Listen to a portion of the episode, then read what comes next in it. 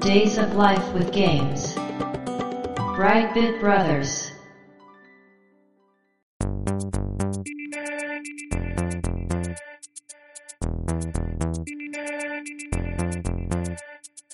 どうも、ワンピー川崎です。どうも、2P 長谷川です。この番組はかつてゲーム少年だったワンピー川崎と 2P 長谷川の二人がゲームにまつわる様々な話題で古きを訪ねて新しきを知る番組です。はい。ということで、ブライトビットブラザーズステージ193です。ありがとうございます。今回のテーマは、いつか遊ぼうと思っているゲームはい。ということで、今回もね、うん。テーマ募集会ということで、はい。募集ホームの方にお便りをいただいたんですが、できるだけね、いただいたお便りを全部読みたいということで、うん。もうこれ以上来たら読めないっていうところで締め切らせていただきました。はい。ちょっと予定より数日早くね。そうですね、あの、2週間ぐらい募集期間設けようかなと思ってたんですが、ちょっと早めに締め切っちゃいました。申し訳ありません。はい。それでもですね、えー15通ぐらいはい。来ておりますので、なかなかの量ですよ。これ我々が悠長に喋ってたら全部紹介できないので、 まあ紹介していきたいと思うんですが、いつか遊ぼうと思っているゲームということで、うん。まあ、この番組ね、テーマはレトロゲームではあるんですが、はい。まあ、今回はね、特にレトロゲーム関係なく、そうですうんね。いつから遊ぼうと思っているゲームということでね、うん。かなりバラエティに富んだ内容となっております。はい。続きは本編で紹介していきたいと思います。今回もよろしくお願いします。よろしくお願いします。 Days of Life with Games. Brightbit Brothers. まず、三節コンさんからいただきました。私がいつか遊ぼうと思っているゲームはファミコン探偵クラブです。番組のステージ62、63でお話しされているのを聞いて挑戦してみたくなりました。けど怖いかな一人でトイレ行けるかなといただきました。ありがとうございます。ありがとうございます。はい、ファミコン探偵クラブね。うん。我々のね、番組を聞いてうん。遊びたくなったということで、はい。まあ、あのー、三節婚さんも、我々よりは若いとは思うんですが、まあ、そこそこ大人だと思いますので、多分大丈夫。うん。うん。なんかそんなに怖くないと思うんですけど、うん。そういうの人それぞれですからね。そう なの。怖いの好きな人間が言う大丈夫だよほど当てになんないもんないですからね。そうなんです。これだから、まあ、怖いシーンがあるとはいえですよ。はい。任天堂がね、うん。そんなに高いセロで出してるわけではないですから、そうだ。確かに。大丈夫だと思いますよ。我々よりも、任天堂を信じてね。そうですね。はい。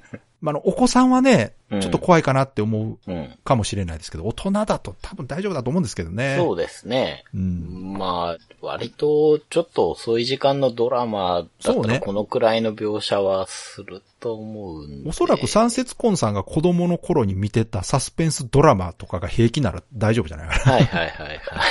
な。ね、えーうん。これはもう遊んで損ないですから。うん、面白いですから本ね。当に。面白いんで、うん。ぜひ機会があれば遊んでいただきたいなと思います。はい。では次、長谷川さんお願いします。はい。哲郎さんからいただきました。以降です。うんいつか遊ぼうと思って18年近く経ってい ます。結構経ちましたね。以降の続編、ワンダと巨像を発売当時に遊んで面白かったので、それ以来、いつか以降も遊ぼうと思って10年以上経ってしまいました。でも実は4年くらい前に PS3 版を中古で購入しました。購入から開封まで2年くらい経ち、実はちょっと前に少しだけ遊びました。1時間だけ。でもまたいつか遊びたいゲームとして棚の奥で眠っています。といただきました。ありがとうございます。ありがとうございます。以降ね。はい。まず、2作目のワンダと巨像は発売当時に遊んだと。はい。なので、まあ、前作の以降遊ぼうとうん。思って10年。うん。まあでも10年経ってから遊べるというのがいいことですよね。うん。だし、今遊んでも、うん全然大丈夫なゲーム。あそうそう。時代関係ないゲームですから。そうなんですよね。当時ですらグラフィック素晴らしいですからね。今見てもそんなに遜色ないですし、ゲーム性においては、はい。流行り物ではないので、ないです。そう、はい世界観とか、うんもう流行りもんじゃないし、だから風化しないそうなんゲですームなのよで、ね。そこがすごくうんいいところだと思うんですよまね。あ本当このそうですよシリーズはね。うん。多分100年後に遊んでも全然平気だと思います。そうそう。これはこういうもんだって。そういう意味ではなんかこう、昔話みたいな感ね覚がありますよね。うん現代のものなんです多けど。分ね、哲郎さんがおじいちゃんになった時に孫からね、おじいちゃんまだ一個遊ばないのだいぶ引っ張るなぁもうちょっと待ってるんじゃ、言うてね。うん棚の奥で眠ってますって言ってますからね。遊ぶ気あるのもうちょっと手前に出してないですからまあ他にね、多分優先度高いゲームがいろいろあるんでしょう。そうですえーね。わ、かりますよ、私も気持ちは。はい。では続いて、セミヤマさんからいただきました。こんにちは。いつも楽しく聞かせていただいております。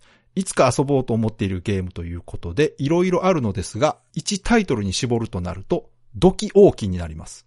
ソニーのゲームアーカイブスで購入して以来、積みゲーにしているのですが、そろそろ手をつけたいと思っています。アーカイブスで他のソフトを買うついでになんとなく気になるものを感じて購入した作品で、ゲーム内容についてあまり分かっていないのですが、もともとは無印プレステで発売された 3DCG で描画された世界を旅するアドベンチャーゲームで、登場するキャラクターは基本的には人間ではなく、土器や土偶風の見た目をして歩いて喋る何かです。ゲームを進めると人間が出てくるのか、なぜ土偶風のキャラクターばかりなのか、そもそもどういう経緯や狙いのもとに制作されたゲームなのか、わからないことばかりですが、今年プレイしてクリアまでたどり着けたらいいなと思っています。攻略サイトもあまり見当たらないため難航するかもしれませんが、それでは今後の配信も楽しみにしております。といただきました。ありがとうございます。ありがとうございます。はい。えこちら、セミラジオのセミヤマさんからいただきました。はい。まあ、セミヤマさんらしいチョイスというかね。らしいですね。いや、非常にこれ、セミヤマさんが気になるテーマのゲームですよ ね。ちなみに僕遊んだことありますね。お、素晴らしい。私、これはタイトルは当然知ってますが、はい。遊んだことはありません。はい。 長谷川さん当時遊んだの当時遊びましたね。買ったんだったと思いま す。やっぱりこれ気になりました。まあ、気になりますよね。なりますね。うん。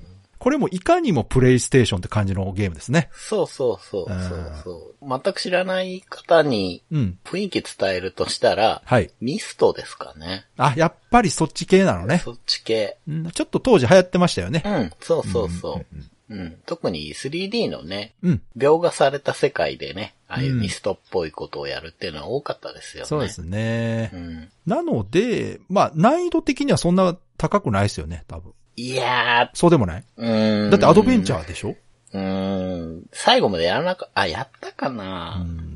マルチエンディングだったと思いますね。あ、まあ、そりゃそうでしょ、やっぱり ね。うん。で、なんか、転生ものだったんじゃないかな。ほうほう。なんか、あっちの世界に呼び出されるみたいな。あー よく覚えてないですけどね。あの、あんまり長谷川さんが喋ってしまうとね、そうですねセミヤマさんが楽しむところうんが減ってしまいますから、ぜひね、今のこの新鮮な状態でうん遊んでいただいて、ぜひ番組でまた感想を話していただけたらね、はい。いいんじゃないかなと思います。はい。では次、長谷川さんお願いします。はい、コッシーさんからいただきました。俺の屍を越えてゆけ、リンダキューブアゲインは PS アーカイブスで、ムーンとガラージュは Steam で、狼はスイッチで所有しているのですが、積んでいる状態です。カルト的人気の名作ということは知っているので、プレイしておくべき作品だとは思っているのですが、といただきました。ありがとうございます。ありがとうございます。すごい。ちゃんと管理されてますね。どこで買っているかというのを覚えているだけでもやる気を感じますけれども。い、や、いいチョイスですね。うん。あの、 名作と、はい。なんていうか、珍作が そうね。混ざ り合ってこいるれというか私、ガラージュっていうのがわからないんですけど。これはは、い三大歪みゲーって呼ばれるやつの一つほでうす。ほうほ う。もともと何のゲームですかこ PC だったはずでれ。すあ、ね。パソコンね。あーそうそうそうそう。で、なんて言うんだろう。うん。精神世界から脱出するみたいなやつで、何年か前にその、スチーム出たんですよ。うん。クーロンズゲーとうん、バロック、うんガラージュ、あ、それわかりやすいな。なるほど。そういう区分なんですね。そう。だかうんら、あの時代なんですよ。なるほど。だからそれが急にね、スチームに出るとかなったあーだだんってで、見ムかけーもほら、。プレステでしょそうですね。ムーンもそうですね。そうそうそこの時期なんか突然出ましたよね。う。うんまあ確かにこう、正統派のものに対するカウンターみたいなものがうん。いっぱい出てた時期なのかもしれない。あれですかね、い今だからこそ再評価してほしいタイトルみたいなそうそうそう。感じなんかな。プレミアがすごいついてたんだとそ思れいまはすが、ありがたいでですね。遊びたい人からしたらね。そうそうそうそう、そうなんですよ。なんか PC だし、うん。作った数も多分すごく少なかったみたいで。あーでしょうねうん僕もそんな詳しくないんですけど、うんうんうんそのクーロンズゲートのこととか調べてた時にう、ん。名前が出てくることがあって、はいはいで、バロックは知ってたんですけど、うん。このガラージュってなんだろうと思って前見たことがあって、うんまあ、他はね、メジャーな、まあ、狼、スイッチ版の狼。はい。で、プレステアーカイブは俺の屍を越えてゆけとリンダ・キューバ・アゲインね。こちらはもう、増田昌司さん、あ、確かに。名作、2作品。うんうんこちらは私2つとも遊んだことありますけども、名作です、本当にね。これ、まあ、どれか一つ、じゃあやってみようっていうのだと、うん。どれがおすすめですかまあ、どうでしょうか。狼とかどうですかね。あ、まあ、確かに遊びやすいのはう狼ん。ですね。うん。まあ、名作系だとやっぱ俺しかなんじゃまなあ、い俺しかですね。私は、リンダキューブと。ハ俺しかどっちか一つ進めろと言われたらもう断然俺しかです。マればですよ。はい。間口が広いといういや、か。めちゃくちゃ面白いですよ。うん。うん。基本、ドラクエを遊んだことある人なら遊べるゲーム内容というかシステムではありますし、うん。うん。まあ、そこにかなりね、個性的な味付けはされてるんですけど、はい。そのベーシックなうん。 JRPG のシステムで組まれてはいますんで。うん。うん。で、お話とかね、本当に他にはないゲーム、システム、コンセプトっていうのが、うん。一見の価値ありですから。はいまあ、。これはいつか私どっかで話したいなと思ってるタイトルですそうね。ですねはい。では続いて、脳金さんからいただきました。はい。三国戦記スーパーヒーローズ。うん。ゲーセンで格ゲーばかり遊んでいた頃、面白いゲームがあると知人きっかけで遊び始めたゲームです。ベルスクに格ゲーのコマンド要素が入り、コンボをつなげて点数、過去経験値を稼ぐのが特徴です。コンボで稼げばレベルが上がり楽になるのですが、コンボ中は無防備で被弾も増えやすい。このジレンマが程よく緊張感を持たせてくれます。他にもアイテムやギミック、敵との相性など要素てんこ盛りです。そんなわけで一番好きなゲームの一つなのですが、スコアアタックをいつかしてみたいと長らく思っております。クリアのための点数稼ぎはしていても、スコアアタックとして攻略しきれていないのが心残りなので、特に挑戦というコンボが長く稼ぎがいのあるキャラで遊んでいたので、いつか挑戦してみたいと思っております。まさかの家庭用も出たことですし、といただきました。ありがとうございます。ありがとうございます。これは話しましたね。そうですね。。あれ、いつでしたっけね154でした。お調べてみたら。新意見の時ですよね。 IGS と新意見の話した時ね。はい。はい。そうかそうか。いや、面白いのが遊んだことはあると。うん。うん。スコアアタックをいつかしてみたいということなんですね。うん。面白いですね。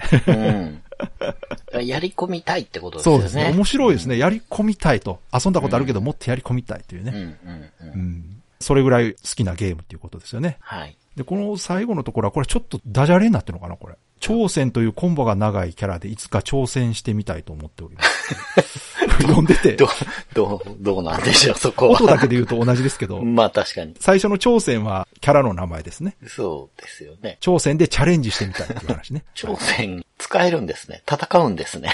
いや、挑戦は、だって三国無双にもね、そうかい。ますから。はい。戦いますよ、バリバリ。うん。うん。では、次、長谷川さんお願いします。はい。ユキャスインマルさんからいただきました。やりたいゲームは山のようにあり、大渋滞を起こしているんですが、真っ先に浮かんだのは、スーパーファミコンのエストポリス電気です。当時はノーマークだったんですが、ここ数年でいろんな方から素晴らしい RPG だからぜひやるべし、と勧められていて、調べたら音楽もグラフィックもとても好みでした。1も2も買ってあり、好きなものは後に取っておく派なので温存していたのですが、今年プレイしようと思います。といただきました。ありがとうございありがます。とうございます。はい。ゆきゃすいまるさんはね、はい。山のようにやりたいゲームあると言われてますけど、はい。めちゃくちゃ遊んでますからね。山のようにクリアしてますよね。すごい。本当にすごい。どんどんクリアしていくんですよね私、こんな。に積みゲークリアしてる人、初めて見ましたよ。うんうんうんうん。まあ、それでも追いつかないぐらいね、遊びたいゲームがあると本当幸せなことだとは思うんですが、はい。まあ、おそらくゆきゃすいまるさん本当にこれを遊ぶはずです。うん、う、うんん。うん、うん、しかも1も2も買ってると。うん。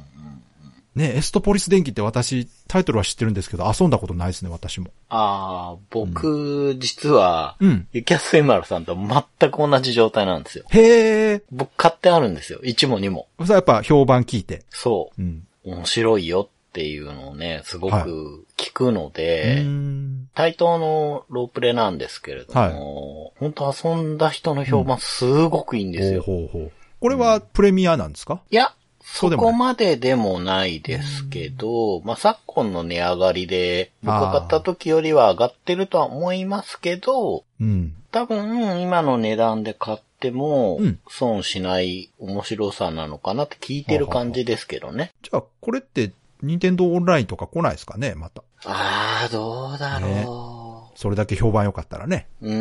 ん。うーん、どうなんですかね。対等っていうのが、ああ。なんか、不思議なとこで、ダライアスとか、うんうん。まあ、あそこは権利が移動してるからかな。すごく動きがあるメーカーだけど、うんうん。いつもこう、似たようなゲームばかりが、アいややっぱりーカイブ化されるというかどうしてもね、その人気タイトルとして優先するものが多いんでしょうね。まあ、そうですね。でも、エストポリス電気はやっぱりタイトルよく聞きますからね。うん、うん、うん。全然今の時代ならアーカイブで出てもおかしくないですし。そうですよね。可能性は高いと思いますけどねスーパーファミコンのロープレイで面白いのなにって言って、こうメジャーなのが上がった後に、いうん。やメジャーじゃないんだけどね、うんおすすめだよって言うと大体出てきますよなるほどねすごいですうね。んうん。じゃあ続いて、桑畑さんからいただきました。はい。いつか遊びたいゲームは天外魔境2です。うん。当時私も友達も PC エンジン CD ロムロムを持っていなくて憧れのソフトでした。BB ブロスでも特集していましたが、とんでもないボリュームらしいので、いつか腰を据えてじっくりとプレイしてみたいです。といただきました。ありがとうございます。ありがとうございま出ましたね、天外2。す。うん。まあやはりね、当時ロムロム持ってない人からすると憧れのゲームでしょうね。そうですね。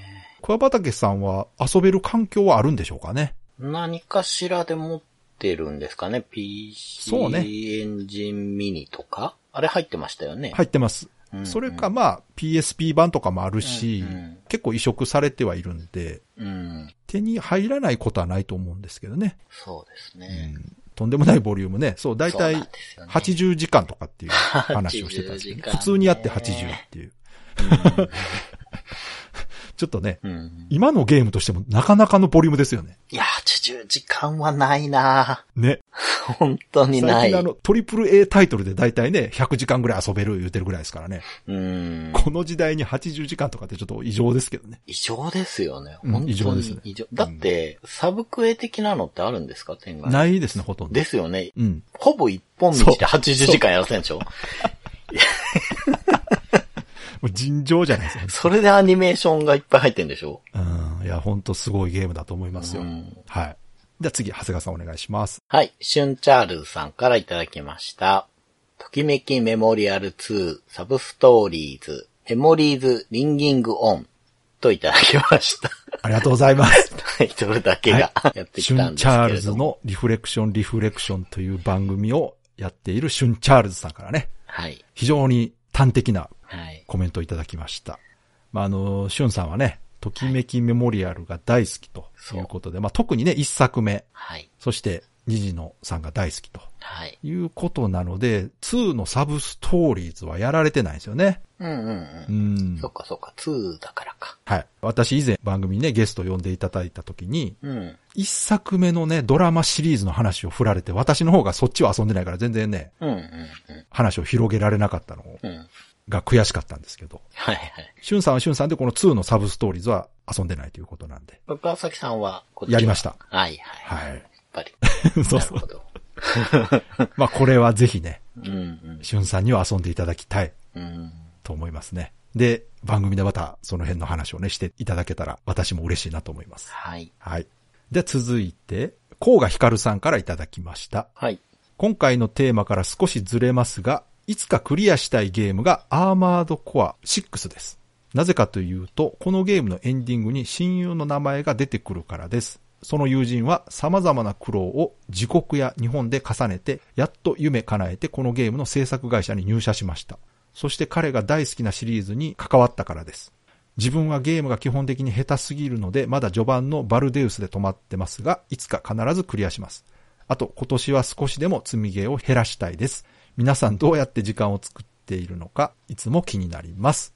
といただきました。ありがとうございます。ありがとうございます。はい。まあ、いつか遊ぼうと思っているゲームという意味ではね、うん。テーマと合っているとは思うんですが、はい。まあその理由がねうんうん、ちょっと特殊であると。はい。アーマドカー6の開発に友人の方がうん。関わってると。うん。まあおそらく日本の方じゃないんですよね。うん。ううんん。そんな感じしますね。海外の方がう、んおそらくアーマードコアが好きで、うん。で、アーマードコア作りたいみたいな感じでフロムに入ったんですかね。ねすごいですよね。好きなゲーム作るのにその会社に入って実際に関わってる方なんて、え。うん。そんなにいないと思いますけどね。そうそう。アーマードコア6ってすっごい久しぶりに出たんですそよ、うね。ですよ。。だから、仮に、うん。フロムに入ったとしても、アーマードコア作れるかどうかわからないですからね。そうそうそうそうーん。う。ね。まあ、フロムソフトウェア自体がね、好きだったというならね、うんうん。いいと思いますけど、まあ、もし、アーマードコアが一番好きだったというのなら、すごくラッキーな、ね、状況ですけども。これはでも、やっぱりクリアして、エンディングを見たいと。そうですね。スタッフロードを自力で見てやるぞというね、気持ちわかりますよね。うん。うんで、最後、積み毛を減らしたいけれども、皆さんどうやって時間作ってるのかいつも気になりますと。うん。まあこれは簡単なことですよ。うん。何かを削って捻出してるはず です。うん、まあね。どんな人でもね、うん。お金持ちの人でも時間は有限ですから、皆さそん。24時間平等う。うにん。うん。あるということで、おそらく、甲賀さんが何かやっていることの時間を削って、その時間をゲームに当てているんじゃないでしょうか、皆うさん。ん。なので何かが犠牲になっているかもしれない。 まあ、このあたりのね、でもスタンスってね、うん。ゲームあんまり遊ばない人は、うん。ゲームって暇つぶしってよく言うじゃないですか。はいはいはいはい。まあ今のスマホで遊ぶゲームなんてまさにね、うん。ちょっと空き時間にこうう、んポチポチっと遊ぶみたいなのが、うんゲームっていう感覚の方は一般的だと思うんですよ。うん。でもいわゆるゲーマーと言われる人たちは、うん。ゲームをするために時間を作るわけですよね。うん。このゲームをやるために、まあこの家事を早くやってとか、うん。うん。仕事早く終わらせて、うん。で、捻出した時間でゲームをやるというのがゲーマーの人だと私は思ってますんで。うん。空いてる時間とか暇つぶしにやるというのはゲーマーではないですよね。そうですね。まあゲームを遊ぶ人という意味では一緒ですけど。うん。なので、すごくゲーム遊んでる人いるなと思われたなら、その人はゲームが大好きということです。だか そうそう。うん。らその本を読むのが好きな人は本読む時間を作るし、そうですね。ね、映画見るのが好きな人は映画見る時間を優先して使うと。うん。なので、優先度の問題だと思いますので、このあたりは難しいとこなんですよね。うん。えーまあ他のね、娯楽も楽しいのいっぱいありますからね。でね、家族がいたりとかね、うんするとねそうそう自分の時間だけではないですから、うん。それはもう当然ね、難しいことだと思いますので、うん。このあたりは、甲賀さんもなんか、頑張って時間作っていただくしかないかなと。まずは、アーマーとコア6からそう行きましねょ、これはちょっとクリアしてね、う。うんお。友達の方に報告してあげたいですよね。そうそ見たよ、スタッフロールっつってう。うね。んう。ん。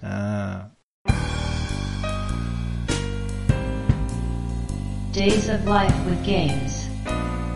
Right Bit Brothers. 大ちゃんさんからいただきました。ゲームセンターで稼働していたパンチマニア北斗の剣とザ警察官新宿24時。いつか遊びたいと思いながらやれなかったゲームです。どちらも眺めてるだけでめちゃくちゃ楽しかったといただきました。ありがとうござあいりがまとすうご。ざいます。さすが大ちゃんさん。はい。なかなかマニアックなとこ来ましたね。はい。これ、パンチマニア北斗の剣ってパンチングマシンこれね、パンチングマシンじゃっないのか。ていうよりは、音ゲーにちょっと近いやあ、つあれで、か。叩くとこが6つあるやつ。うん。はいはい。あったあった。うん。立ち筐体で、うん真ん中に画面があって、はいはいで、その横に3つずつ、計あったな6つパンチする、ミットがね。そうそうそう、ミットがついてて、うんそこになんか光る機構が入ってて、で、まあ光ったとこをタイミングよく叩くんですよ。これ見たことあるわ。だから、すげえ北斗の剣なんですよ、あれ。う。うん これやったらよかったな。これ見たことあったけど、やってないな。ーなんん。でやろう。ゲーセンで目立ちますよね。変わった形してたから。目立つ目立つ。いや見たことある、絶対。うん、うん。なんでやらんかったんや ろ。もう大人すぎて恥ずかしかったんかな。大人でもやってたと思うねんだけどな、多分。 うん。で、もう一つがザ・警察官、新宿はい24時。はいはい。これガンシューティングですよね。そうね、これ、これ、両方コナミちゃいますそうそう、好みです。ですよね。うん。いや、このザ・警察官、新宿24時はかなり面白かった。これ、あれですよね。なんかセンサーがついてて、うん自分が避けると画面内のキャラが避けるやつですよね。そう、あの、タイムクライシスみたいに、はいはいはいはい。余計が入ってるんですけど、そうそうそう。タイムクライシスはペダルを離すと隠れるんやったかなそうそうそうそ確う。かペダル式ですよね、あれは。要は、押したり離したりで、そうそもう一個足用ボタンを作ってるんですけど、こっちね、そうセンサーでこっちを見てるというか、体の動き見てそうるなんんでですすよよ。ね。これもね、だから、パンチマニアのこの北斗の拳と同じような筐体です。縦長の画面があって、うん、うん。で、画面からちょっとこう、身を隠すように避けると、うん、うだから仕組みはね、これ、確かベースがね、あの、パラパラのゲーム。ん。なるほどね。パラパラのゲームあコナミが出してて、それなんですよね、ベース。はいはいはい。確か。。あれもセンサーで手の動き見てね、うん、うん。音ゲーだったんですけど。うんで、このザ・警察官の何が面白いっていうのは、これ、テレビでやってる、そうそう。警察24時の、うん。まあ、言ったら公式ゲームなんですよ、これ。そうですよね。うん。なんか、ちょっと番組見たことない人はわかんないかもしれないですけど、あそうねそうのん、番組独特のこう、ナレーションとそかが、う。同じ人がやってます から。はいそう、本再物で現すされててね。私もね、この警察24時とか大好きなんうで、んうん、わかる。めちゃくちゃ面白かったのこれ僕、だってこれ、新宿にやりに行きましたよ。あ、そっか。新本物やん。新宿にでかいゲーセンが前あって、もうないんですけど、はいうん、そこでやりましたね。えめっちゃいいじゃないですか。新宿うんで新宿24時できる。そう、そう、すそごう。い な。ね、大ジャーさんも言ってるみたいに遊びたいと思いながらやれなかった。うん。わかる。これでもね、見てるだけで面白いから、そうやわ。見てるだけで面白いからやってないねんな、これ多分。 そうですね。人やってんの見てるだけでもすごい面白いですよね。僕は、どっちも、ちょっとは、やった覚えがあるえけど、なんで北斗の拳やってないんやろ北斗の剣は、うん、いや、なんう。やかり、たかったな。やった覚えはあるなで、新宿24時の方が友達が好きでやってたような。これなんか移植もあったような気がしますけどね。ああ、うんプレステ2とか出てたかな。なんか中身は変わっちゃってんのかもしれないけど。まあ、ただ、あのナレーションがあるガンシューティングっていうだけで、 うん。番組見てれば楽しいのかもしれないですけどね。ちょっとこのザ・警察官新宿24時ってね、うん、コンセプトというか雰囲気が、うん、うん。コナミの事故を起こすレースゲームと似てませんあ、事故を起こすレースゲーム。スリルドライブっていうゲーム。あ、名前なんかし覚えがあるな。うん。これ、これすごい面白くて、うん。事故起こしたら、わーってスローかかって大惨事って言って被害金額みたいなのが出るんです。ああ、被害金額なんか覚えがある。うん。うん、うん、うん。これがゲーセンで見た時にすげえブラックなゲーム作ったら多分、うん今これ出されへんのちゃうかなと思う。でこれとね、ちょっと雰囲気似てるなと思ってね。ああ。まあテーマ、ちょっとブラックなテーマだなと思って。うんうん。うん。だって交通事故をゲームにしてるんですよ。そうですね。結構なとこ攻めたな、感じ で。うん。う見ん。てるだけで面白かったけど。そうですね。結構意欲作が多いんですかね、コナミの筐体ものが。いや、この時、まあ多分おそらくですけど、うん。音ゲーで大型筐体作ってたと。ああ。で、その流れそうでか、そう大型筐体のちょっと音ゲーじゃないものをもうちょっと出していこうかみかたはいいなはい。頃だったんじゃないですかね、もしかしたら。そうか、ゲームセンターに人は多かった。多かったかもしこれのない。時多かったのよ。しかも、ゲーマーじゃない人がそう増そうえそうてた時期だそから、こういうのが良かったのかもしいれわない。ゆるアミューズメントって言われてた頃ね。うんうん。ゲームセンターじゃなくてアミューズメントパークみたいな言い方しだした頃じゃないですかねう。んうんうんうん。うん。だからもうカップルが普通に来れるような場所になってた頃ですよ。そうですね。うん。うん。じゃあ次が、マジモリさんからいただきました。はい。途中でデータが消えるなどして、ミクリアの RPG は死ぬまでに遊びたいなぁと思ってます。テイルズ・オブ・シンフォニア、タクティクス・オーガ、聖剣伝説3、新桃太郎伝説などなど、ロマサガ2は先日クリアできたので、リメイクの出ているタクティクス・オーガ、聖剣伝説3はすぐにでもやりたいところです。といただきました。ありがとうございます。ありがとうございまうす。ーん。この途中でデータが消えてね、ミクリアであると。 まあこれはクリアしたいですよね。うん。決してその面白くなくてやめたわけじゃないから。そうですね。このデータ消えた時って、うん。もうやる気なくなる人ってやっぱいますからね。いや、なくなるでしょう。相当がっかりすると思うけ確どかな。に。ね。そのどのあたりかにもよりますけどね。ううんん。まあわかるわ。セーブデータ不安定やったからな。うん。で、ロマサガ2は先日クリアしたと。で、タクティクスオーガってリメイク出てるんですね。ああ。なんかあのシリーズも FF タクティクスかなんかいっぱいあるから、 ああ、なんか何がどうなってんのか。このあたりもね、私もあんまり詳しくないんで、うん。あんまり曖昧なことはうん。言いたくないんですが。まあ、あと、聖剣3ね。うんうん。このあたりなんか遊びやすいんじゃないですかね。確かに。はい。新桃太郎伝説もいいじゃないですかね。ああ、やりたいな。ね。あ、そうね。長谷川さん、最初のやつ遊んでますもんね。そうそうそう。うんでは、次、長谷川さんお願いします。はい。カレーミルクさんからいただきました。いつか遊ぼうと思っているタイトルですが、言葉のパズル文字ぴったんです。このタイトルはアーケード PS2、DS と遊んできた個人的にお気に入りタイトルです。BB ブロス推奨の塊魂をスイッチオンラインで探した時に、塊魂、文字ぴったん、ミスタードリラー、トリプルアンコールパックが半額という衝撃的な事実を発見。ドリラーも BB ブロ推奨だし、ナムコ推しの兄貴たちなら文字ぴったんも取り上げるだろうなぁという思いもあり、この大きな餌に釣られて買いました。 文字ぴったんのお話に戻りますが、このゲームは文字のパネルを組み合わせ、2文字3文字とどんどん長い単語に、さらに縦と横で連鎖していく気持ちよさがあります。そしてプレイ中に流れる二人の文字ぴったんの歌は歌詞とメロディーがとても耳に残りずっと聴ける中毒性があります。その流れでザ・アイドルマスターの高月弥生が歌って踊る動画にたどり着き、危うくアイマスに手を出して帰ってこれなくなる寸前でした。ナムコはなんと恐ろしいのでしょうか。数々のゲームをクラウドに積んでますが、文字ぴったんのプレイする時間を作って、今年はゲームを遊びたいと思っています。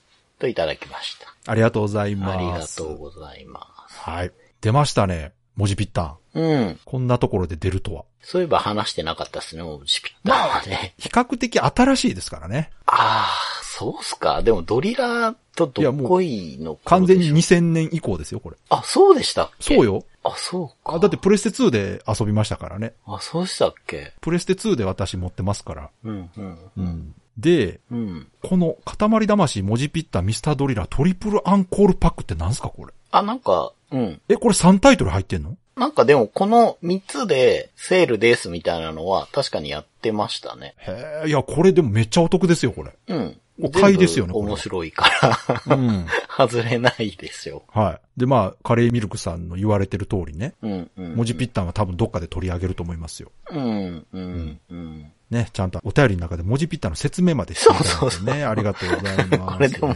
伝わってしまうのでそうは。そうそう。もう本当にこれだけね。デジタルでやるクロスワードっぽい感じね。クロスワードじゃないよ、でそもう。そうう。んそうそうそクロスワードっていうのはヒントがあって、それに合う文字をはめていくんですけう。ど、うん、うん。文字ピッタンはヒントはなくて、うん文字をつなげることで答えを作るんですね、自分でうね。ん、うん。だからそれが面白い。本当にね、これもアイデアですね。これはね、本当に新しいゲームを作り出したって感いじやですよ、ね。これはすごかった。これ私ゲーセンで見たとき。これはまあちなみに元アーケードなんですようね。ん、そうですよね。うで、ん。これがですね、私初めてゲーセンで見たときに、うん。もう本当にドリラーとかと同じぐらいの衝撃ですよ。あ、わかります、わかります。またナムコがこんなもん作ったでと。うん。うんこの、ポリゴン 3D ゲーム全盛期の時に、うん。こんなもうシンプルで、うん。まあ言うたらローコストで、うんうんでも面白い。こんなゲーム作るんや、すげえなと思いましたね。うん。うんうんうん。うん。こう、普遍的ですよね。いや、もう普遍ですね。その日本語さえ理解できれば。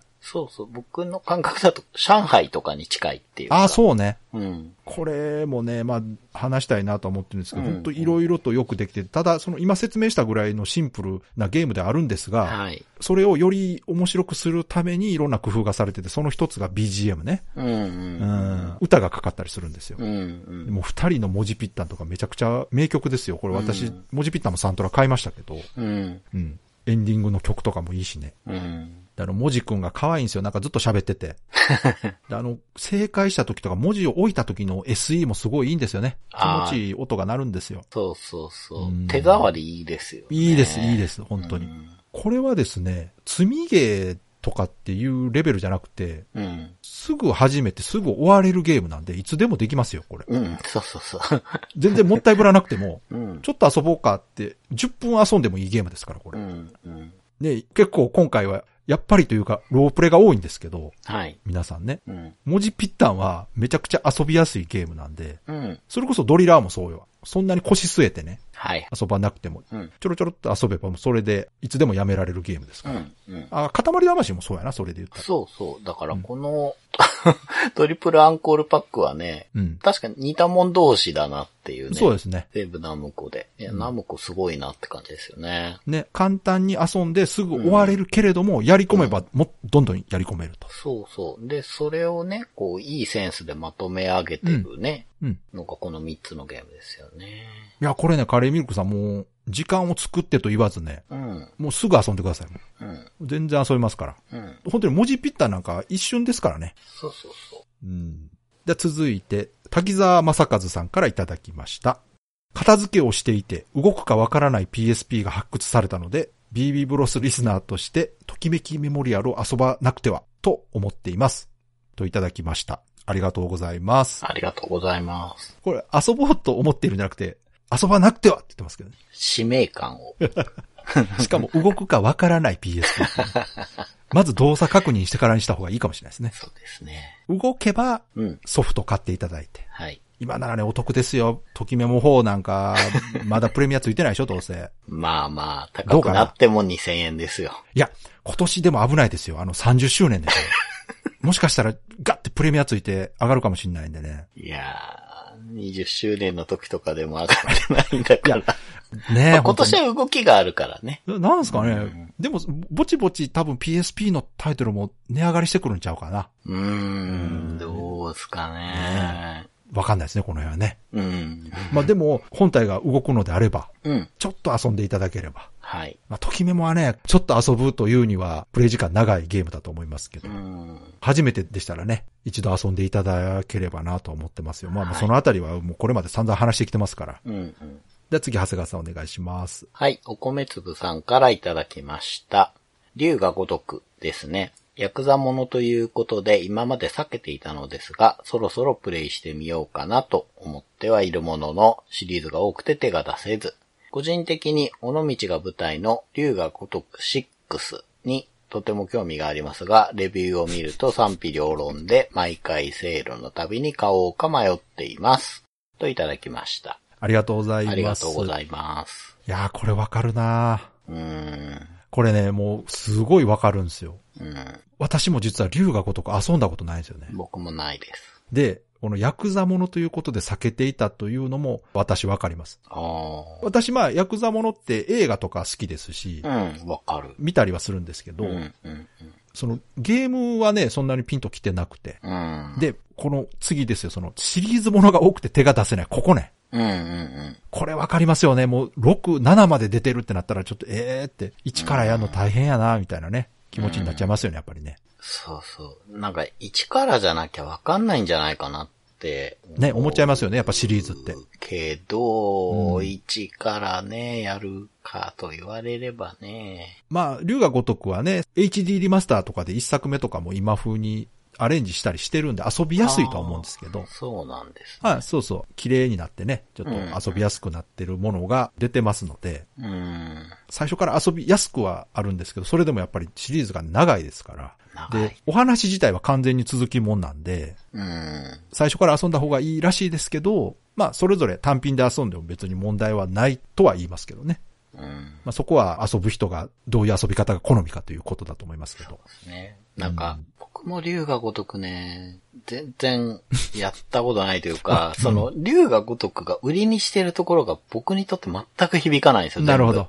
うん。役者さんを使ってるよとかが、ああ、そうね。全然ピンとこないし。最近特にそうですね。元々の初代とか全然そんなことなかったんですけどね。そうですね。まあ確かに。売れてからああいうコラボするようになったんですけど。そうそうそう。あれもピンとこないし、キャバクラとかあれがヒットして、さらに人気が出たんですけどね。まあまあ単純に新宿をうろうろできるっていうことに対して、うん。個人的にあんまワクワクは しない。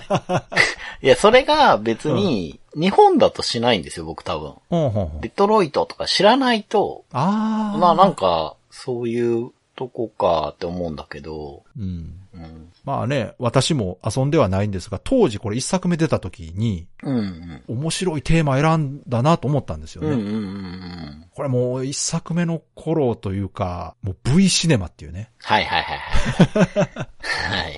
これもう今もうビデオなくなってしまったから、あれですけど、レンタルビデオのね、うん一ジャンルとして V シネマっていうのがあって、ありましたね。もうレンタルビデオだけである映画シリーズみたいなはいね。はい。中に、まあ、ほとんどがヤクザものとかね、うん。ヤンキーものとかそんなばっかだったんですが、うんうんうんそこを攻めてきたっていうのは本当びっくりしましたね、当時。まあ確かに。うん。ええって。確かにそうなんだよな。なんかドラマとかだと全然好きなんですよ、僕も。うん。で、私はすごく興味深かったんですよね。当時、うんこんなニッチなテーマのゲームを作って、うん。どうなん、売れるのかなと思ったら、売れましたね。見事ね、そのターゲットにやっぱマッチしたんですよね。うん。その V シネマとかを好んで見てるうんうん。人たちが、竜が如くのためにゲームを遊ぶんですよ。うんうんうん。多分あれ狙い通りだと思うんですけど。うん。うん。これだから目の付けどころが素晴らしかったなって、他のメーカー絶対作らないゲームやなと思って。確かにまあ、ね。任天堂は作らないじゃないですか、まずね。作らない。で、まあカプコンも手出さないですし、机にもやんないでしょうね。まあ、ある意味セガらしいというか。まあ、そうですね。うん。うん。セガかな。セガか D3 パブリッシャーとか。そうね。そうそうそう、そういう感じ ね、イメージ。まあちょっと一発ネタみたいなと ころあはるいじはゃないいはですか。いはい。でもそれをうん、ただの色物じゃなくて、きっちり遊べるように作ってたからこそこれだけね、評価されてるんだと思いますけそうど。そう。それは思います。その本当に単なる飛び道具ネタだったら、うんこんなそう大きいことになってないんそうでですすよね。。そうです、そそれうです。絶対ちゃんと作ってるからそう支持されてるんですよね。だからこそ、お米粒さんも、うんうんうん。避けてたのにね、うんそろそろ遊んでみようかなって思うのはやっぱそういうことだと思うんですよね。わかる。僕も、なんかちょっと前に新しい主人公になったじゃないですか。はい春日一番。カスがね、そうそうそう。そう、あれになった時はちょっと、やわっかる。てもいいかな。うん今リセットされたそなうら今やるとこかなとは思いましたけど、ね。しかもゲームシステムもね、アクションからロープレイになったしね。そうなんですうよ。ん。ああいうとこもすごく考えて作ってるなと思いますしう、んそうそうそう。私なんか Xbox のゲームパスで全部遊べるんですよ。0から6まで全部遊べる。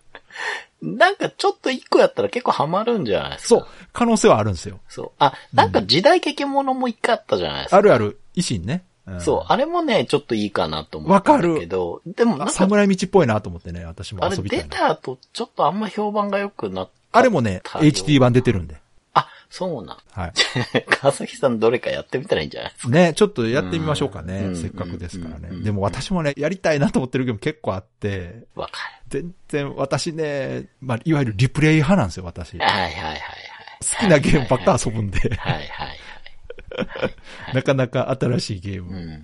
もう今なんかモンハンワールドやってますからね、まだね。 ですよね。まあなので、遊びたいなと思ってるんですがね。うんうん。しかも遊べる環境もあんのに遊ばへんってある意味贅沢っすよね。ちょっとこ、そうらそういや、だから、うんこれを聞いてる方って、うん。留学得ファンの方はう、ん。 いやいや、1P、2P 間違ってるよと。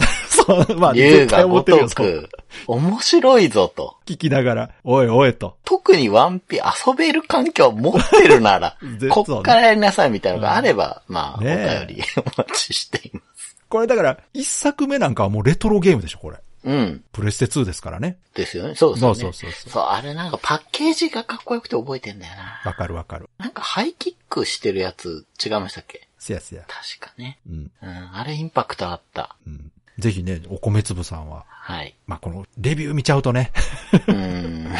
ね、ちょっと、んよし、やるぞと思ってレビュー見たら、あれなんか評価微妙やなってなるとね、うんうん。やる気そがれちゃいますけどわ。かる。で、このセールの度に買おうか迷うってのもわかるわな。かる。わかる。そんなゲームいっぱいある。ありますよね。はい。はい。では、続いて、ゆうにさんからいただきました。はい。今回のテーマ、いつか遊ぼうと思ってるゲームですが、自分がいつか遊ぼうと思っているゲームは、レナススーパーファミコンです。このゲーム、当時雑誌でイラストやゲーム画面を見て、一目惚れし、絶対買うと心に決めながらも、得る情報を抑え、妄想を膨らませながら迎えた発売日を過ぎてもこのソフトが近所のプラモ屋さんの店頭に並ぶことはありませんでした。お店の人に勇気を出して尋ねても、そんなソフトは知らないと言われて終わり、子供の機動力で行けるところにあるお店に限りはあり、通販など今ほど充実していない上に子供が手を出せるわけもなく、たまにそのプラモ屋を覗いてはため息をついていました。ずーっと忘れることなく心の片隅にあったレナス。大人になってフラッと入ったゲームショップで綺麗な箱セツ付きを店頭で見かけた時に即買いしたのは言うまでもありません。あの頃はどんなに探しても店頭で並んでいる姿を見ることはなかったのになぁ。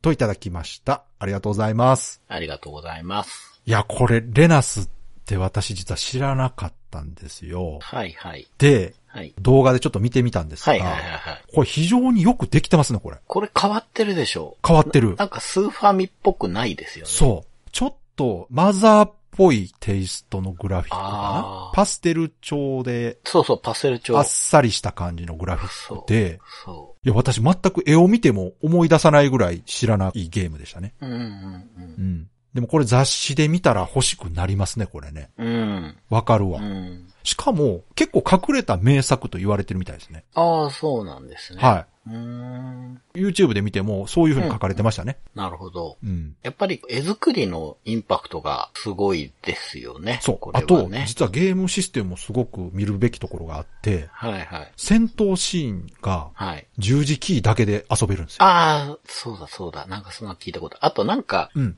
MP がなくて、そう。体力。そうだ。ヒットポイント消費して魔法使うそとう。かあ、のね、独自のシステムがすごく入ってて、うん。その戦闘システムが十字キーだけでできるっていうのはすごい画期的だなと思ってそうすよ。ですね。それはいい なぁでしょその、わかるじゃないですか。ロケわかって、結構やることシンプルやのに、両手を使わないとできないと。うんだから私、あの、昔、スーファミのドラクエとかは片手コントローラーで遊んでたりしてたんで。それいいなうん。だぁうかん。らそういう意味では、このレナスっていうのは、うん。ゲームシステムの方でそこをね、吸収してるから、うん。うん。そこでグッと来たんですけど、うん。うん。これ、長谷川さんどうですかレトロゲームプレイレポートで。そうですね。高いんかなこれプレミアかなこれ。どうですかね。多分、長谷川さん好きなタイプやと思いますよ、ゲーム。いや、スーファミのロープレって、うん。エストポリスもそうなんですけど、うんなんで2の足踏むかっていうと、はい。全体的に長い、あ、そっか、プレイ時間が長いのか、やっぱそうそう、イメージがあるんですよ。わかんないですそよっ。かレナスいや、まあ、でも実際、かどうかは容量も増えてますしね。そう。あとうね、んエンカウント率が高いイメージがあって、このあ時期そうのゲームは。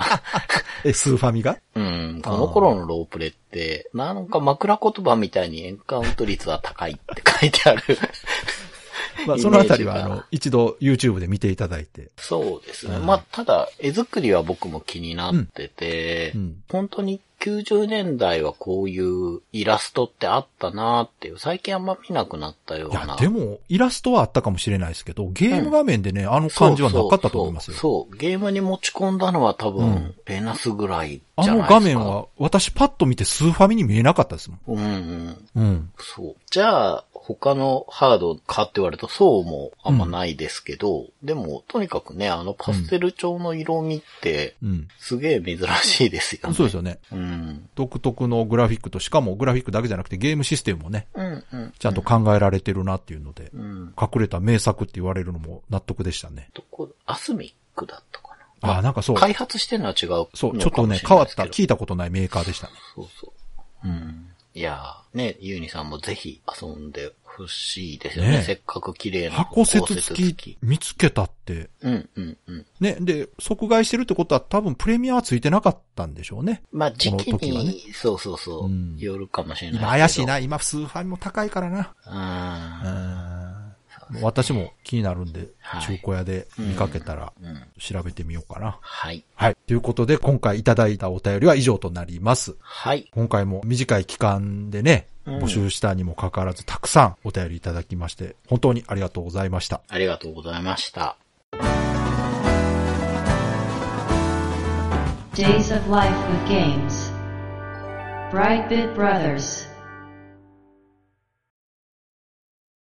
では、そろそろエンディングなんですけども、今回も長谷川さんのレトロゲームプレイレポートよろしくお願いします。はい。レトロゲームプレイレポートではゲームシステムだけでなく、ストーリーについても隠さず話していきますので、これからファイナルファンタジー5遊ぼうという方は、ネタバレある可能性高いので、最後まで飛ばしていただければなと思います。はい。前回、船の墓場だったかな、はいまで行って、うん。その後、なんか街に行ったら、うん。船が出せないんだみたいに言われてほう、そこからどこにどう行けばいいんだろうって困って街の中うろうろしてたら、うん。なんか主人公がやったら、海が行けないなら、てんてんてんみたいに言うんですよ。 ほうほうほう。なんかは、話してたら、あの、飛竜、ね、ドラゴンですね、の目撃情報みたいのがあって、 おうで、それがですね、そういうことかうんお姫様のお父さうんうんんが乗ってた飛竜なんじゃないかみたいなことで、それが北の山に行ったのを見たみたいので、じゃあ行ってみようってことで行ってですね。ほうほう。で、飛竜の傷を治す薬みたいな野草をですね、うんうん拾ってこう、治してあげるんですよねう。ん。うんう。うんん。で、乗って空を移動できるようになると。はい。結構ゲーム始めて、うん。すぐ船で移動して、うん。今度は竜かと思って 驚いたんですけど、行動範囲が一気に広いからどこ行けばいいんだろ。そううね、世界が広がるのが早いですね。早いんですよう。んで、ちょっと飛んでたら、うん。うん。お城見っけたので、そこに行ってみて、ボルス城だったかな。はで、まあそこのお城うろうろしたら、い。うん。地下にね、ガルキマセラっていう敵がいて、敵そうそう、なんうかん、悪魔がいるんだみたいなほうほうほ門番の人とかだったかな、うんなんか言ってて、う。うんうん。何言ってるんだろうと思いながら地下に行ったら、うん。なんかたまにエンカウントすると出てくるんですよ。うん。で、絶対バックアタックで出てくるんですけど、ああ、そうなんや。めちゃくちゃ強いんですよ。ああ、はあはあはあ。全然倒せないから、もう全滅するんですよ。それはやっぱイベントキャラなんかな。いや、わかんなくて、で、やり直して、3回ぐらい全滅して、うん。いや、これは、なんかまだ進めないのかなと思って、はいはいはい。ただ、その、お城の地下にこんな強いのいていいのって思うんだけど、しかもお城の人は知ってる風だし、ほうほう。なんかよくわかんないなと思って、話を聞こうと思って、城の中うろうろしてたら、また隕石が落ちてくるんですよね。はで、ここは水のクリスタルがあったとこだと思うんですけど、い。うん。そのクリスタルがある塔があるんですよ。排水塔だったかな。はい。で、そのすぐ近くに隕石落ちたってことで、うんうん。王様自ら行っちゃってね、親衛隊連れて。うん。で、まあ追っかけていくんですけど、うんまあ今回も案の定、こう水のクリスタルね、住んでるとこで砕けてしまって、はい。ガルラっていうマンモスみたいなボスと戦ったりもしたんですけど、はい。結局クリスタル壊れちゃって、また前回みたいにうんうん。砕けた破片をね、こう集めると、うん。新しい力がってことで、うん。ジョブがすげえ増えたんですよ。へえ。う。ん、うん、そう。5個ぐらい増えて。ジョブってイベントで増えるんですね。そうみたい。そのうん、クリスタルの破片が、なんかジョブを増やしてくれるんですよ。ん。 どういう原理かわからないけど。うん。で、そうこうしてうちに、塔自体が崩れるというか、その、塔が立ってる岬というか、もう地形ごと沈んでって、はい。大惨事ですよね。うん。で、、こう、みんな海に飲まれてるんですけど、はいその時ですね、途中で生き別れたシルドラっていう海流みたいなのが、うん。生死不明だったんですけど、出てきはいて助けてくれるんですよね。ほうほううん。で、陸に運んでくれたんだけど、シルドラ自体は、あえなく力尽きて、みたいなイベントがあって、で、その落ちた隕石の近くにね、そのシルドラが下ろしてくれるから、うん隕石調べたら、中に入れて、なんかワープゲートみたいのがあって、うんなんかわかんないけどワープして、別のとこにある隕石の中に出るんですよ。はいはで、その近くにあった城は、火のクリスタルで栄えてるとこなんですねい。。ああ、なるほど。うん。なんだけど、ちょっとクリスタルが暴走し始めてうん、うんなんか城に火とかがついてて、うん。うん。最初ね、地下に投獄されちゃうのかなで、隣で投獄されてるのが、うん。シドなんですよ。FF といえばシドあーだと思うんですけど、うん。で、なんかその人がクリスタルの増幅機械を作ったらしいんですね。なるほどね。で、それを作ったせいでシド曰く、クリスタルが割れてしまっていると。うんうんだから、この国の増幅機は止めなきゃと思って来たんだけど、うん。うん。まあ、反逆行為みたいに見られて投獄されちゃったみたいなんですよねう。ーんう。ん。なんだけど、まあ案の定暴走し始めたからう、んうんシド博士助けてくださいみたいなことになって、うん。シドが自分らも、こいつらにも手伝わせるぞってことで、うん。まあ牢から出れるんですけど、やっぱあれですね、困った時は指導ですね、やっぱりね。そうそう。うん、まあ今、そのくらいですね。その増幅器があるところに来てるんですけど、うんちょっと男女の構造が入り組んでて、あ、結構ややこしいんですか。そう、ちょっと機械のコックピットっていうかみたいななんですけど、うんダクトの中通ったりう、ん。レバーを引いて上下に移動したりとかしてるんですけど、あ構造がよくわかんなくて、ーうんううんん、なんかうろうろしてるとか、うんうん。僕、ロープでやるときにう、ん。レベル上げって行為がそこそこ好きなんですよね。はい、はい。でもこのゲーム、うん。テンポも速いんだけど、レベルが上がるのも早いから、あーそうレベル上げあんましなくていいというか、あ、そうやったっけそんな、ポンポンレベル上がってました。もしかしたら GBA でそこら辺をうん。遊びやすくチューンしてる可能性あるんですけど、まあ、でも、そこって、あんまりね、レベル上がりすぎたら簡単になるから、うん。なんかね、ボスとかも苦戦はするんだけど、うん。程よく倒せるんですよ。うん。でも、 昔のね、桃太郎伝説の時のビローン狩りじゃないですけど、あーは これ躍起になってレベル上げてもいないんですよ、正直。そうかそうか、普通にうんお話進めるついでに戦ってるみたいな。そうそう、そう。うんそれでもこと足りるんですけど、うんうん。ちょっと物足りないですよ、僕は。 それがうん、個人的に。そうかそうか、もうちょっとがっつりこう、レベル上げたいと。そう、だから今迷ってるんですけど、うん迷いつつレベル上げしてる気分だから、いいじゃないですか。まあいいかと思いながら迷ってるんですけど、うんうんうん。で、戦闘がアクティブタイムバトルと呼ばれるタイプなんですが、はいはいはいこれが僕あんま好きじゃないなっていうのはちょっあとそう再確認しました。うーん。うん、あれですよね、待ち時間ゲージみたいなのがこうギューっと増えてくそうる。そうそうそうそう。確かにこの仕組みによって、うん。動きの速い敵とか、動きの速い仲間とか職業っていううん。差別化はすごくできるうん。んですよね。それが体感しやすいんですけうど、んはいはい結果的に戦闘をずっとせかされてる感覚がああっ、て。忙しいでですよね。あの、ゆっくりコマンドを考える時間がないからね。そう、そうなんですよ。うん。うん。それがね、あんまり得意じゃなくて、ううん。まあ、 ななんか、すごい、話のテンポも速いし、アクティブタイムバトルだしで、だから全体的にアクセクしてる感覚がでずもっなんかとある。そうやって改めて聞くと、本当にドラクエと差別化めっちゃされてますよね、やっぱね。されてますうん。ね。やうん。っぱ5作目というとね、うん。うんまあ、ある意味ドラクエって良くも悪くもメインのゲームシステムはほぼ変わってないですから、うん、そうですね。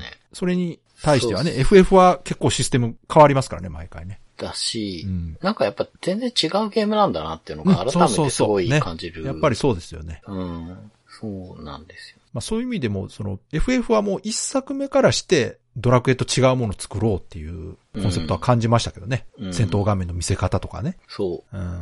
FF って、うん。まあ絵作りがかっこいい、うん BGM が良い、うん演出もいいみたいな、うんうん。まあ印象が僕はあるんです。はいその世間的な評価ですよ。僕の印象ではなくて。だけど、うん。だけどっていうか、僕は思ってたより、うん。ユーザーにすごい投げてる部分あるんだなと思ってて、ああ、はあ、はあ、はジョブがめちゃくちゃ多くて、あ。ああ、はいはい。なるほどね。何していいか正直わかんないんですよ。でうん僕、ドラクエみたいに、もう、うんあなた舞踏家ですよって言われたら、レベル20で転職できるまでずっと舞踏家やってろって言われる方が、正直楽なんですね。なるほどね。選択肢が多いってことね。そうそう。で、それはでも模索する楽しみはないじゃないですか。まあそうね、確かうにんね。。うん、だから、まあこれは好き好きなんでしょうけど、うん結構何回も遊ぶ人がいるのはこういうとこなんだなと。ああ、それもあるでしょうね。やっうぱりね。ん。うん。うん。とても初見じゃね、うん。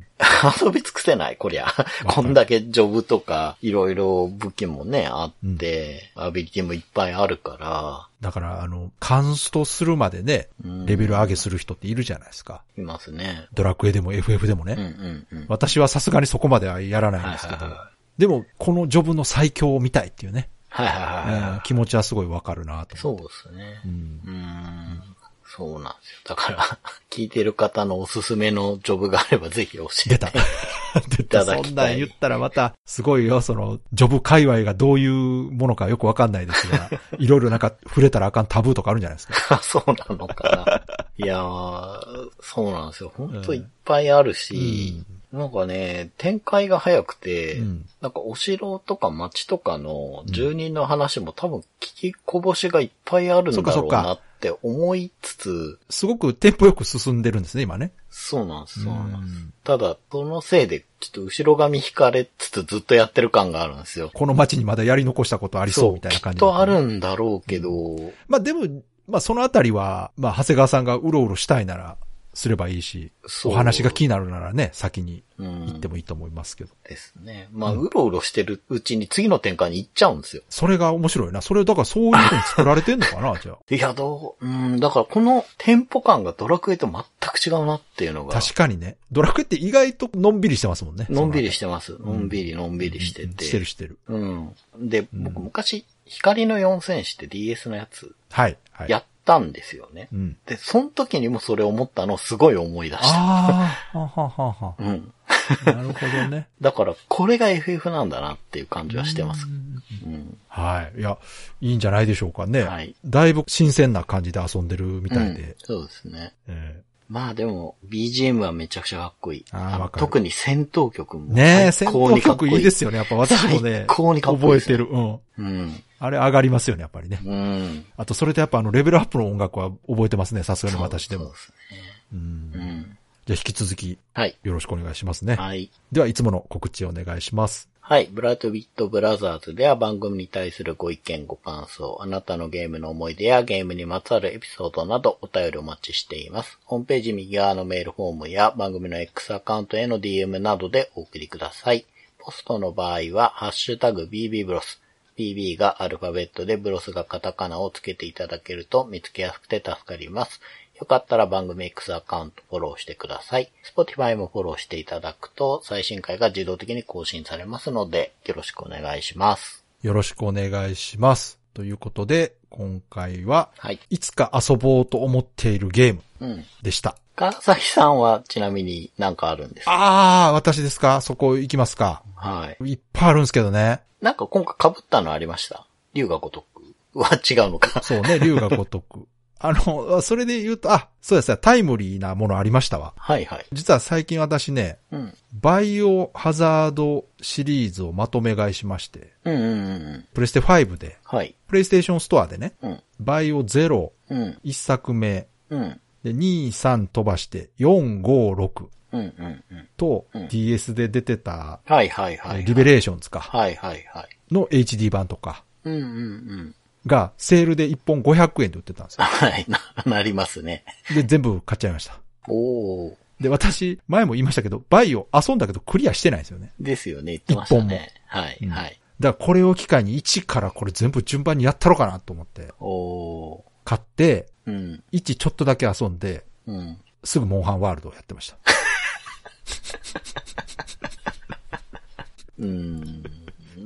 あの、1作目もね、HD 版になってすげえ綺麗になってんですけど、はい、はい。操作、まあラジコン操作の、ですね。一応ね切り替えれるんですよ。ラジコン操作と違う操作と変えれて。うん、うん、やってたんですけど、うん。やっぱ言うてもゲーム内容はね、古いまんまなんですよね。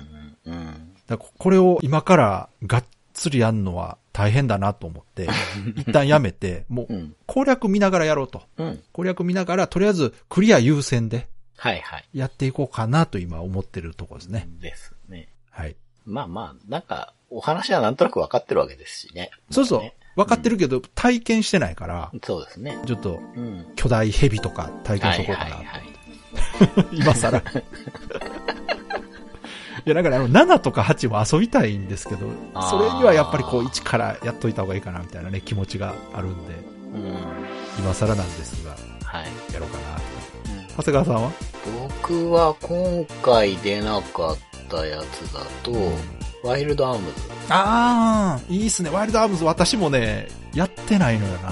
ズ。そうなんですよ。いや、あれ、あ、やったことある。1個だけやったことあるわ、途中まで。 1個っていうことは、あれ、最初にうん出て、うん。完結しないで、 続きますみたいになったんですよね、確か。え一作目ワイルドアームスって。ちょ違ったかなあれワイルドアームスじゃなかったかないや、私、一作目じゃないから、2とか3をやったかもしれへん、もしかしたら。うーん。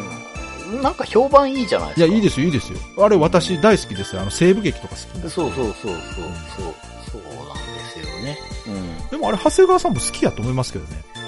え、ソフト持ってんのあの、アーカイブスにあるから、スイッチのうん、PS アーカイブスで、だあからビーターとかでやろうと思うできるんですよ。あ、まだ買ってないけど、アーカイブにある。ある。あるのは確認してて。